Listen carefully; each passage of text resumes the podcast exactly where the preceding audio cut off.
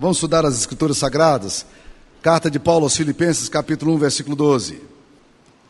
Diz o seguinte: Quero ainda, irmãos, cientificar-vos de que as coisas que me aconteceram têm antes contribuído para o progresso do Evangelho. De maneira que as minhas cadeias em Cristo se tornaram conhecidas de toda a guarda pretoriana e de todos os demais. E a maioria dos irmãos, estimulados no Senhor por minhas algemas, ousam falar com mais desassombro a palavra de Deus. Alguns efetivamente proclamam a Cristo por inveja e porfia, outros, porém, o fazem de boa vontade. Estes por amor, sabendo que estou encobrido da defesa do Evangelho. Aqueles, contudo, pregam a Cristo por discórdia, insinceramente, julgando suscitar tribulação às minhas cadeias. Todavia, que importa? Uma vez que Cristo, de qualquer modo, está sendo pregado, quer por pretexto, quer por verdade, também com isso me regozijo, sim, sempre me regozijarei. Porque estou certo de que isso mesmo, pela vossa súplica e pela provisão do Espírito de Jesus Cristo, me redundará em, em libertação, segundo a minha ardente expectativa e esperança de que em nada serei envergonhado. Antes, com toda a ousadia, como sempre, também agora será Cristo engrandecido no meu corpo, quer pela vida, quer pela morte. Porquanto para mim o viver é Cristo e o morrer é lucro. Entretanto, se o viver na carne traz fruto para o meu trabalho, já não sei o que hei de escolher. Ora, de um e outro lado, estou constrangido tendo o desejo de partir e estar com Cristo, o que é incomparavelmente melhor. Mas por vossa causa é mais necessário permanecer na carne.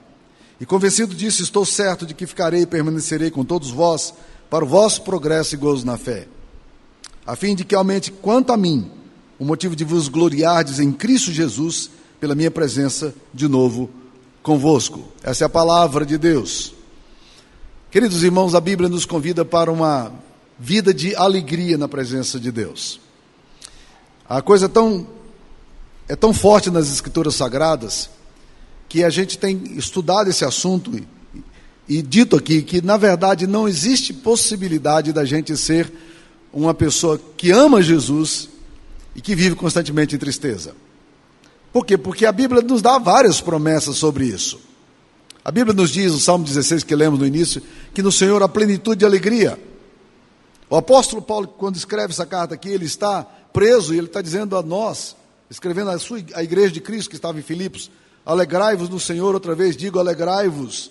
Jesus prometeu alegria aos seus discípulos. Ele disse o seguinte: tenho-vos dito essas coisas para que tenhais o meu gozo em, permanente em vós e o vosso gozo seja completo. João 15, versículo 11. Talvez seja por essa razão que Santa Teresa d'Ávila, uma das místicas mais profundas da Idade Média, certa vez ela fez um comentário muito jocoso. Eu gosto muito de citá-lo. Ela disse o seguinte: talvez vendo a própria comunidade, o mosteiro onde ela vivia, as pessoas tão mal-humoradas, tão tão, tão tristes, acabrunhadas, e ela virou e disse: Deus me livre dos santos de cara amarrada. Eu gosto de pensar nisso. Deus nos livre de sermos santos de caras amarradas. No livro Depressão Espiritual, de Martin Lloyd Jones, ele diz o seguinte: que a pior coisa para testemunho do Evangelho é um cristão sem alegria. Mas quando a gente fala da alegria, meus queridos irmãos, a gente encontra um, um problema entre as promessas das Escrituras Sagradas, o convite de Jesus e do Evangelho e a experiência da gente.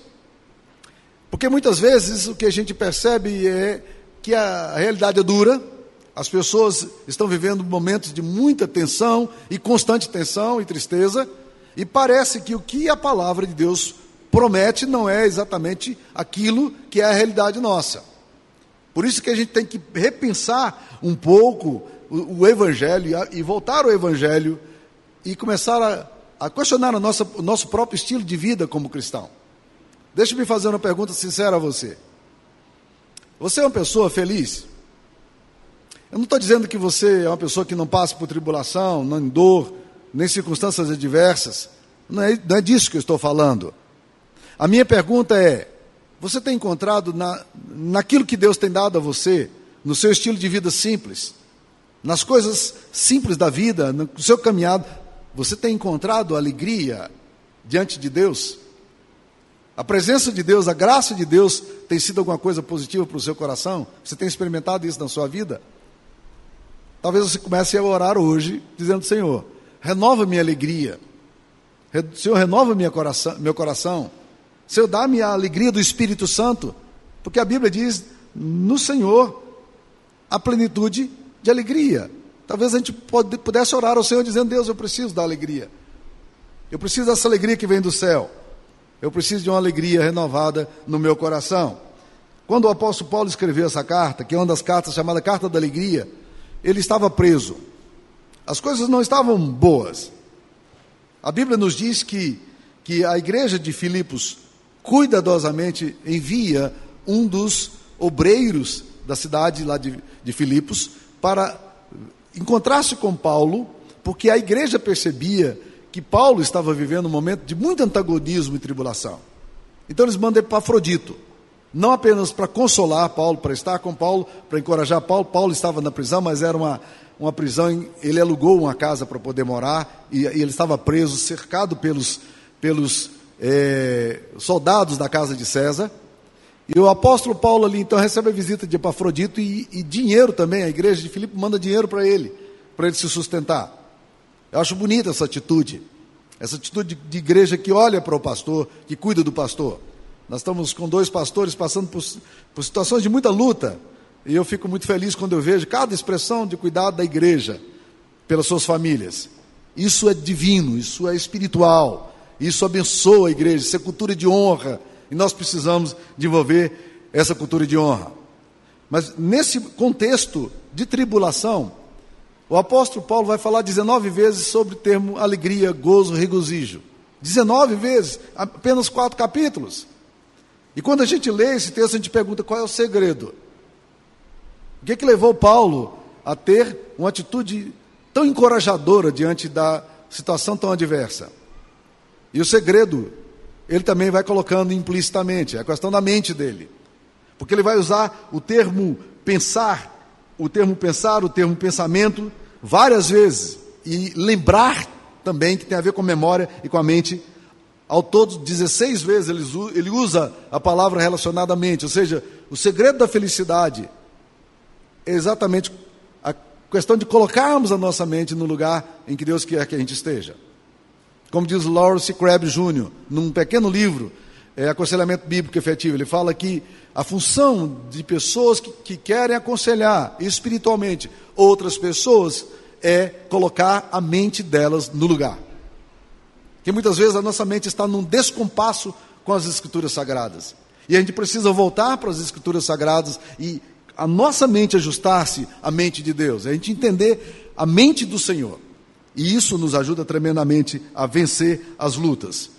Mas Paulo vai registrar aqui nesse, nesse texto quatro coisas que normalmente roubam muita alegria da gente. A primeira coisa que ele fala, que rouba muita alegria da gente, são as circunstâncias. Ele começa exatamente esse versículo dizendo: Quero ainda, irmãos, cientificar-vos de que as coisas que me aconteceram têm antes contribuído para o progresso do Evangelho.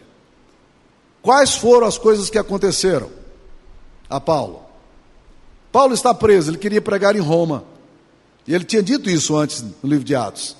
E agora ele está em Roma. Mas ele não foi exatamente como missionário, foi como prisioneiro. Ele ficou acorrentado ao lado de, de, da guarda pretoriana, que era a guarda nobre do Senado. Quando os senadores, os, os filhos dos senadores precisavam fazer o tiro de guerra, eles precisavam então é, ir para o exército. Mas ao invés de colocar os filhos dos senadores na linha de frente da guerra, o que, que eles faziam? Eles colocavam os filhos, aqueles meninos, jovens, criados no, na casa de César, criados no palácio, criados com todo conforto, para cuidar de presos que não ameaçavam as suas vidas. Paulo era um deles. Paulo era tido como uma espécie de fanático religioso, com estranha mensagem de um Cristo que tinha morrido na cruz para redimir os pecados da humanidade e de que tinha ressuscitado ao terceiro dia. Nada mais inofensivo do que uma mensagem dessa. Pelo menos era o que eles achavam. Só que quando Paulo escreve em Filipenses capítulo 4, ele fala o seguinte: os da casa de César te saúdam. O que, que ele está dizendo na verdade? Aqueles meninos que foram colocados ao lado dele, aqueles meninos jovens que prestavam tiro de guerra, tinham que ouvir dia e noite, um homem falando sobre um Deus completamente diferente, de um Deus que tinha vindo à terra, de um Deus que tinha morrido. Isso que eu chamo de reação em cadeias. E o resultado foi o seguinte: o evangelho chegou lá na casa de Roma, na casa de César. Paulo não conseguiu chegar em César, mas a mensagem do Evangelho estava chegando no coração daqueles moços. E eles estavam levando o Evangelho, e foi assim que o Evangelho começou a subverter o Império Romano. O que aconteceu? Paulo não permitiu que as circunstâncias adversas tornassem para ele a razão da perda da alegria. Que é exatamente o que a gente acontece. A gente, qualquer circunstância que nos aconteça, às vezes a circunstância é pesada, mas nós nos desequilibramos completamente, nós agimos como pagãos. As circunstâncias tornam-se nossa referência de alegria. E se você depender das circunstâncias, você vai ser prisioneiro das circunstâncias. Paulo parece ironizar aqui no versículo 12 das circunstâncias. Quero, irmãos, cientificar-vos que as coisas que me aconteceram têm contribuído para o progresso do Evangelho. De maneira que a minha guarda, que as minhas cadeias se tornaram conhecidas de toda a guarda pretoriana e de todos os demais. Paulo olha para a vida dele e diz assim: que ironia. Eu queria pregar o Evangelho em Roma. Deus não me permitiu pregar o Evangelho em Roma. Deus me colocou na cadeia e trouxe os meninos, filhos dos senadores, para poder pregar o Evangelho. E agora o Evangelho chegou lá no Senado. Chegou na casa de César. Você está entendendo, meus queridos irmãos? Nós, muitas vezes, alguém já definiu dizendo que nós somos eh, o passatempo preferido das circunstâncias. E um dos ladrões da nossa alegria é as circunstâncias. Se as coisas estão boas, nós estamos felizes. Se as coisas não estão boas, nós estamos infelizes. Porque a nossa felicidade está condicionada aos eventos e aos fatos que nos acontecem.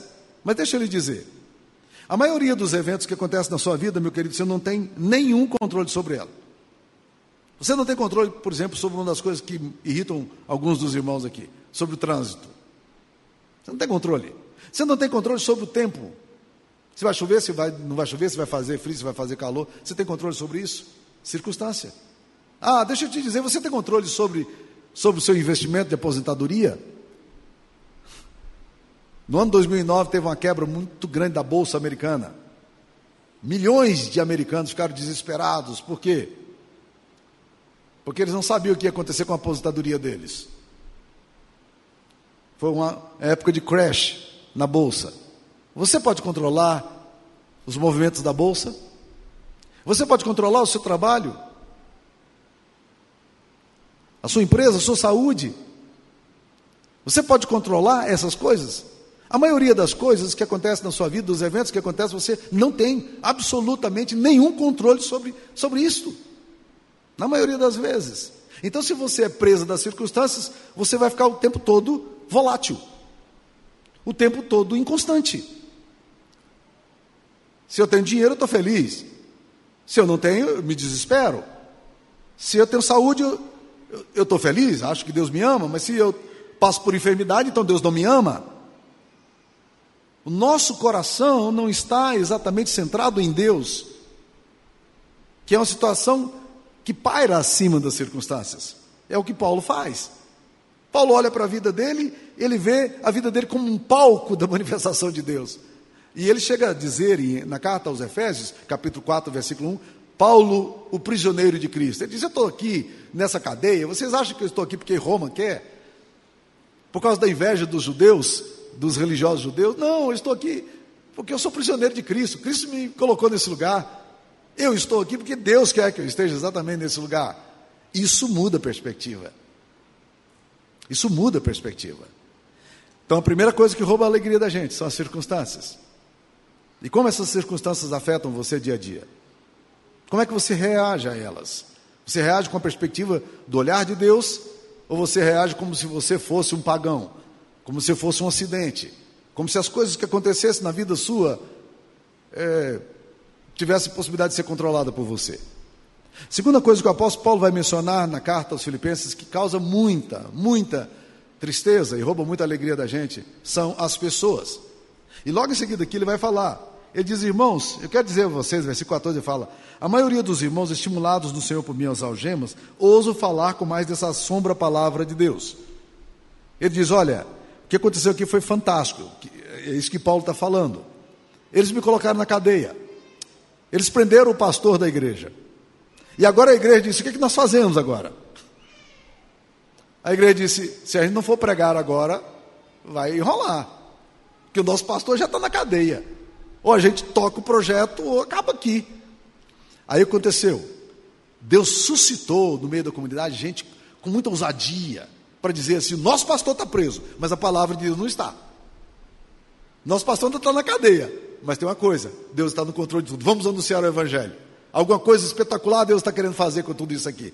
Então o que aconteceu? As pessoas começaram a reagir positivamente. Mas presta atenção no relato que ele faz aqui, que é estranho. É até patético.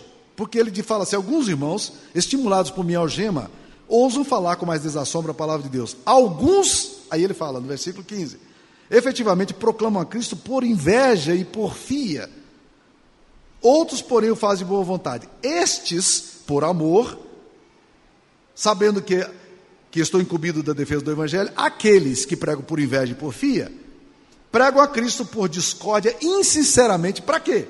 Julgando suscitar tribulação às minhas cadeias. O que, que eles diziam? Olha o pensamento de, algum, de um grupo da igreja. Da igreja.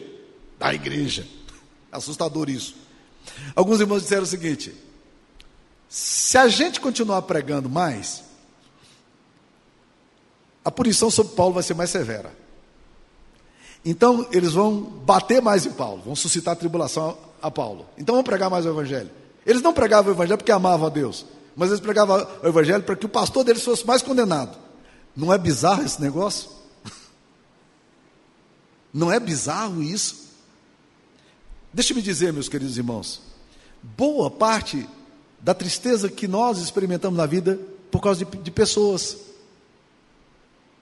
Pessoas que nos tratam com injustiça, pessoas que não nos compreendem, pessoas que, sobre as quais a gente lança muita expectativa e não acontece, pessoas que frustram a gente, nós também frustramos as outras pessoas, nós também desiludimos pessoas, nós também magoamos as pessoas, nós deixamos de fazer o que deveria fazer e fazemos o que não deveríamos fazer. Pessoas são uma fonte de tribulação para nós e roubam a alegria. Eu tenho uma boa e uma má notícia para te dar. A má notícia é a seguinte: não tem jeito. Boa parte da nossa tristeza será causada por pessoas e relacionamentos. A boa notícia que eu quero te dar é a seguinte: nós precisamos aprender a colocar as pessoas no lugar certo em relação à nossa alegria.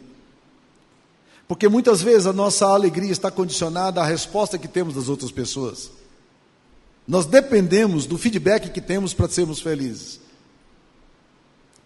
E muitas vezes os feedbacks são verdadeiros e a gente não gosta e, e nos faz infeliz. E muitas vezes os feedbacks não são verdadeiros. Como dizia um amigo meu lá do Rio de Janeiro, um presbítero, ele falava o seguinte: Samuel, aprenda uma coisa. Feedback é feedback. Você pega o feedback e joga no lixo, ou você para e considera o feedback que você recebeu. Às vezes ele é importante. Mas as pessoas nos causam muita tribulação. Boa parte das nossas tristezas vem por causa de discussões que nós temos, de desentendimentos que temos. Gosto muito do caso de um amigo meu que me contou o que aconteceu com, com, com a filha dele. Ele chegou em casa, menina de 14, 15 anos de idade, e a, a, a esposa dele já desolada ali, já tinha feito tudo que podia para tentar conciliar algum problema que tinha acontecido com a filha, ela não sabia o que, que era, porque ela não quis contar. A filha tinha entrado na casa, batido a porta da, do quarto, estava lá, mal-humorada, e ela tentou falar, ela não abriu a porta e disse: Vai lá conversar com tua filha. Não é assim que a gente faz? Quando o filho dá trabalho, é filho da, do outro, né? não é filho da gente. Né? Vai conversar com tua filha, com teu filho. Né?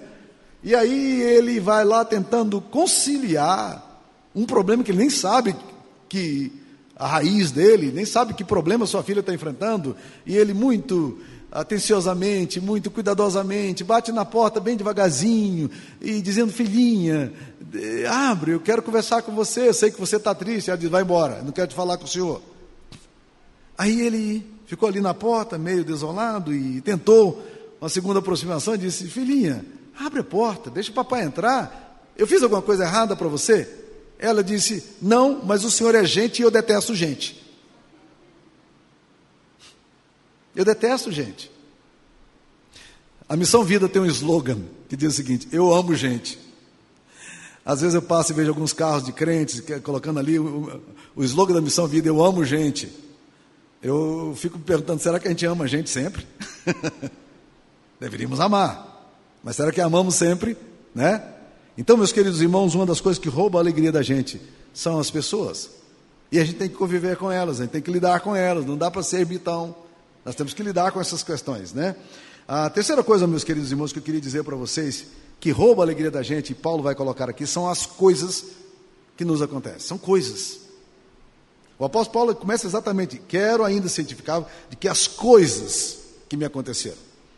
Existem coisas que roubam a nossa alegria.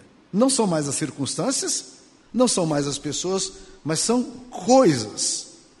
Trata-se de nosso relacionamento com as coisas que temos ou com as coisas que não temos.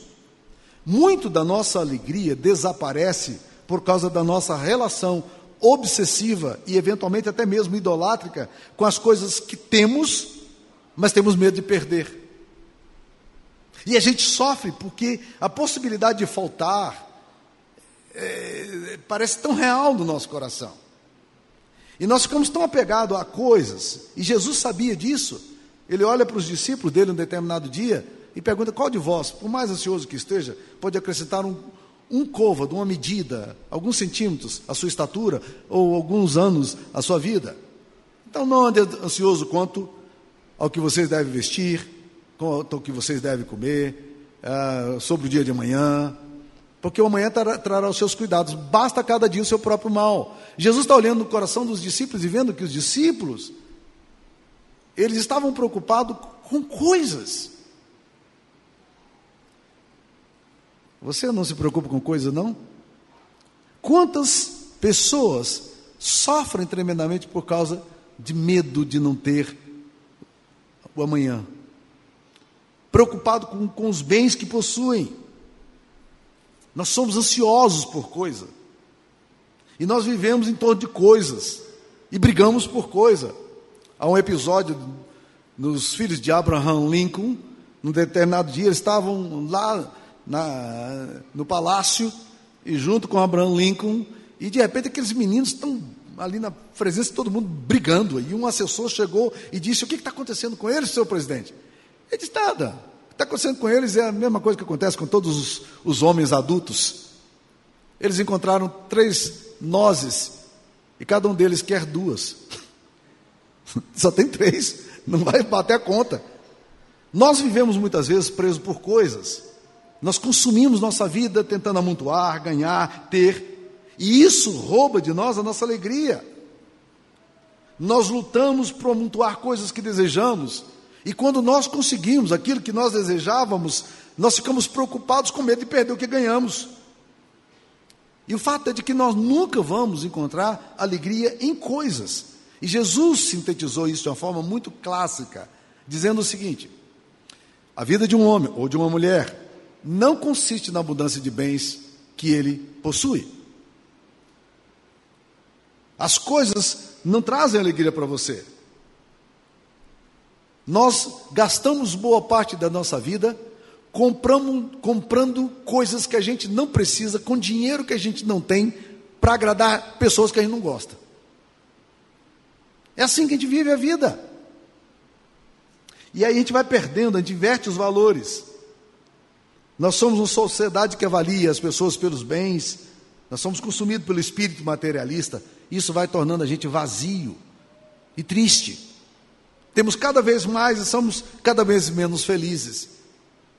Ter mais não é pecado, mas o amor ao dinheiro torna-se raiz de todos os males, inclusive da tristeza. Não inverta valores. Nenhum sucesso compensa o fracasso da alma sua ou da sua família. Então nós precisamos colocar as coisas no lugar certo. Quais são as coisas? O grande desafio que nós temos na nossa vida. Deus nos deu pessoas para a gente se relacionar com elas, para a gente amar. Deus deu coisas para a gente usar, e Deus nos deu a Ele mesmo para a gente poder adorar. O que, que a gente faz? A gente instrumentaliza, usa as pessoas, A gente adora os bens que a gente tem. E a gente inverte toda a ordem. E por essa razão, não sem razão, ficamos tão, perdemos tanta alegria. Quarta coisa que nós vamos ver nesse texto aqui. A, o quarto ladrão da alegria é a preocupação. É muito interessante que quando o apóstolo Paulo está terminando essa carta, ele vai falar no capítulo 4, versículo 6: Não andeis ansiosos de coisa alguma. Ansiedade, ela tem relação com o futuro. Depressão tem a ver com, com o passado. Então, muitas vezes nós ou vivemos no passado, amargurados, ressentidos, deprimidos, ou a gente vive no futuro, com o nosso olhar no futuro. Nós vivemos ansiosos ou pré-ocupados. Coloca um tracinho aí, pré-ocupados. Há uma ocupação que vem antes da hora. E estatisticamente falando, 80% dos problemas que você hoje está matando você, está roubando sua alegria, que você quase não está dormindo por causa delas. 80% dos problemas não, não dão em nada. Na semana que vem você nem se lembra deles. 80% dos problemas dessa semana que estão angusti angustiando você hoje, semana que vem você nem se lembra que você teve. Não é um absurdo a gente gastar tanta energia com, com a preocupação quanto ao que virá? Mas a preocupação rouba constantemente de nós a alegria. Nós vivemos ansiosos. E é por isso que o texto da palavra de Deus diz: não andeis ansiosos de coisa alguma. Não ande ansiosos. A ansiedade pode até bater no seu coração, mas não, não cria esse estilo de vida para você. Não ande dessa forma. Nós precisamos aprender a entender que, na verdade, Deus está no controle de todas as coisas. E a ansiedade, ela tem a ver com o fato de que nós esperamos sempre o pior. Essa é uma das coisas que muitas vezes é tão complexo para a gente.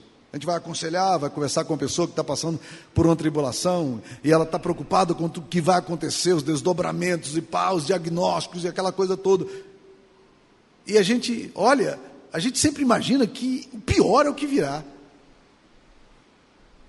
Mesmo quando os prognósticos são positivos, nós temos 10% de chance de ter uma complicação, mas a gente vai no 10%, nunca vai no 90%. A gente cria um estilo de vida assim e vivemos em torno da preocupação. Lá no Seminário Presbiteriano do Norte, eu não estudei no Seminário Presbiteriano do Norte em Recife, eu estudei no Seminário Presbiteriano do Sul em Campinas, só tinha dois seminários na Igreja Presbiteriana naquela época, mas lá havia um, um pastor, professor de hebraico, que tinha vindo da Alemanha. Ele tinha fácil 1,90m e pesava lá os seus 120, 130 quilos. Ele era uma pessoa que tinha alguma dificuldade de falar é, português, ainda que falasse corretamente, e ele dava aula de hebraico para o pessoal. E os estudantes daquele seminário, um dos estudantes uma vez me contou uma história muito interessante que aconteceu com o professor Neumann. O professor Neumann viu os alunos discutindo, e a questão que eles estavam discutindo era os temores que eles tinham em relação ao futuro. Não, mas se acontece isso na minha família, não, mas se a minha esposa, não, mas se vem uma doença, não se vê isso aqui e tal. E o Neumann chegou e ficou perto dos alunos e ele estava na dele. Ele só queria ver o debate. Ele não queria entrar na conversa. Mas ele era uma pessoa que, pelo seu porte, era difícil é, não ser notado. E aí, em um determinado momento, um, um dos alunos olhou para o professor Neumann e diz assim: Professor Neumann, o que o senhor diz sobre isso? Sobre, sobre isso aqui, sobre a nossa discussão aqui. E eles estavam discutindo sobre o futuro. E o professor Neumann olhou para ele, deu um sorriso e disse o seguinte: Não atravesse a ponte antes de chegar no rio. Não, não atravesse o rio antes de chegar na ponte. Em outras palavras, deixa as coisas virem para a gente poder ter que lidar com elas. Mas a gente faz o contrário. A gente quer atravessar o rio e, e a gente não quer, nem viu a ponte ainda. Então tome cuidado com isso. Você pode estar sendo consumido e a sua alegria pode estar sendo roubada pela sua preocupação excessiva em relação ao futuro do qual você não tem controle. Então vamos lá. Quais são as propostas bíblicas para a gente poder lidar com esses ladrões da alegria? Deixa eu dar três sugestões bíblicas aqui. Primeira coisa, a, a resposta da oração. Olha no capítulo 4, versículo 6 de Filipenses, o que ele diz: Não andeis ansiosos de coisa alguma. Aí você vai dizer para mim: Isso é impossível. A ansiedade faz parte da natureza humana. Em um determinado momento eu vou ficar ansioso. Presta atenção. O texto está dizendo: o problema não é você ter ansiedade, é andar ansioso, é o estilo de vida que você desenvolve. Mas olha aqui o que esse texto nos diz: Não andeis ansiosos por coisa alguma, em tudo, porém, sejam conhecidas diante de Deus as vossas petições, pela oração, pela súplica, que são orações com choro, e com ações de graça, que são louvores. Olha o que ele está falando aqui. Não andeis ansiosos por coisa alguma, mas transforme a sua ansiedade em oração. Quando a ansiedade vier para o teu coração, pega a sua ansiedade e joga diante de Deus. É isso que Deus está falando para nós. Leve seus problemas a Deus. O Salmo 37 é um salmo que me chama muita atenção, porque ele é marcado por verbos. Né? E quando você lê o Salmo 37, versículo 3, ele diz assim: Confia no Senhor e faz o bem. Interessante, confia em Deus. Segunda coisa, 37, 4. Agrada-te do Senhor e Ele satisfará os desejos do teu coração. Olha o verbo aqui. Agrada-te do Senhor. Tenha prazer em Deus. Ele vai te dar alegria. Terceira coisa, entrega o teu caminho ao Senhor, confia nele e o mais Ele fará. Entenda que o seu caminho, você não tem controle sobre ele. Passa para Deus. Quarta coisa, ele fala: confia no Senhor e faz o bem. Deposita sua confiança em Deus. E o versículo 7 vai falar de forma maravilhosa: descansa no Senhor e espera nele. Descansa no Senhor e espera nele. Ah, eu sei que alguns aqui dariam tudo para poder descansar em Deus. Não é um exercício complexo. É um exercício de fé. Descansa. Descansa. Transforme a sua ansiedade em oração. Segunda coisa que o texto vai nos dizer. É Filipenses 4, versículo 13 vai dizer o seguinte: Tudo posso naquele que me fortalece. Então, o segundo princípio aqui para a gente poder lidar com essa questão da perda da alegria da gente é que nós precisamos entender que nós temos um grande recurso em Deus. Há sempre graça e poder de Deus para as nossas vidas. Mas olha aqui o que o texto fala: Tudo posso isso aqui não é um, uma afirmação de alta ajuda, nem é uma afirmação antropológica e humanista. O que o texto está dizendo é o seguinte: tudo posso naquele que me fortalece. O texto não está dizendo você pode todas as coisas. O texto está dizendo você pode fazer isso. Não, o texto está dizendo isso não. O texto está dizendo que naquele que te fortalece você pode todas as coisas. Quando você vai na direção de Deus, acontecem coisas que você não é capaz de fazer, mas Ele te fortalece para fazer. E você pode todas as coisas porque você está em Deus. E a graça de Deus está sobre sua vida. Tudo você pode naquele que te fortalece, é o poder de Deus. Ah, como pouco a gente conta com o poder de Deus na nossa vida. Como a gente quer levar a nossa vida espiritual sem o poder de Deus nas tentações, nas dúvidas, nos medos, na insegurança, na ansiedade, na tristeza. A gente quer levar as coisas à base da, da força bruta. Desista de você e passa a confiar em Deus. É Deus quem faz. Ele pode fazer. E você pode todas as coisas nele. Naquele que te fortalece. Terceira coisa, entenda a provisão de Deus. Olha como é que o versículo 19 vai falar. 4,19. E o meu Deus, segundo a sua riqueza em glória, há de suprir em Cristo Jesus cada uma das vossas necessidades. É muito bonito isso aqui. O meu Deus, segundo a sua riqueza em glória, há de suprir em Jesus cada uma das vossas necessidades. Presta atenção. Você tem necessidades muito além das necessidades que você fez diagnóstico. Há algumas coisas que angustiam você, mas que na verdade não são exatamente as suas necessidades. Nós muitas vezes confundimos desejos com necessidades. Nós desejamos muitas coisas, mas será que nós necessitamos de todas elas? O texto não diz que Deus há de suprir em Cristo Jesus cada um dos nossos desejos, mas ele diz que há de suprir em Cristo Jesus cada uma das nossas necessidades. Então, uma das coisas maravilhosas é a provisão de Deus. Eu gosto muito de uma. De, a Bíblia dá vários nomes a Deus no Antigo Testamento. Um deles é Yehová Zebarrote, que é o Deus dos exércitos, Deus poderoso, o Deus forte. O Deus Yahvé, que é o Deus do pacto. O Deus Elohim, que é o Deus criador. Mas há um termo para Deus que é Yehová Jireh, que literalmente significa o Deus da provisão. O Deus da provisão. É isso que o texto está falando aqui. Boa parte da nossa tristeza vai embora quando nós entendemos que a nossa provisão é responsabilidade de Deus. Deus está preocupado e em Cristo Jesus ele há de suprir cada uma das nossas necessidades.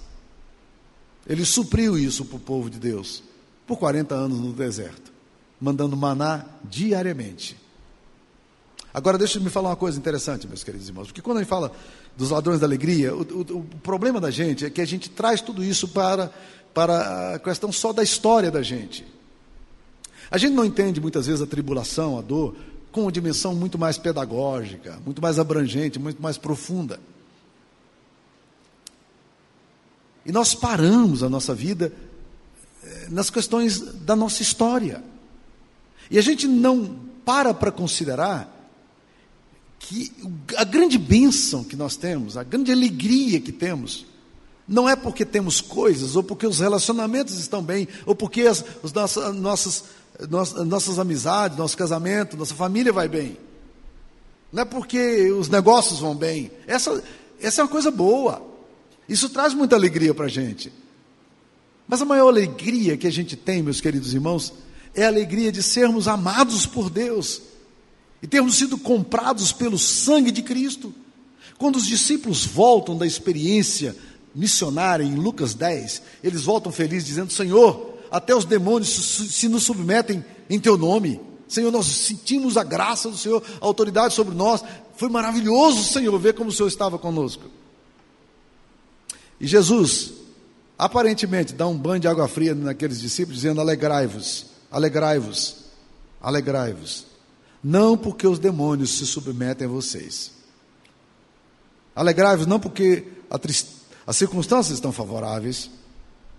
Alegrai-vos não porque as coisas estão indo bem, porque a saúde está boa. Alegrai-vos não porque uh, os relacionamentos estão em paz, mas ele diz uma coisa muito interessante: alegrai-vos, porque o vosso nome está escrito no livro da vida. Porque vocês são filhos amados do Pai. E aconteça o que acontecer, nós temos que entender que a alegria tem que estar numa dimensão muito mais supra-humana do que a gente tem buscado. E o apóstolo Paulo vai falar sobre isso no capítulo 1 que nós lemos. Ele fala, gente, olha, de um e outro lado estou estou pronto, pra, tanto para viver quanto para morrer.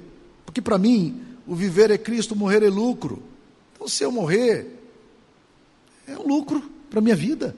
Eu sou filho amado do Pai. Eu sou de Deus. Eu vou me encontrar com o meu Senhor. Paulo está dizendo, gente, está tudo certo.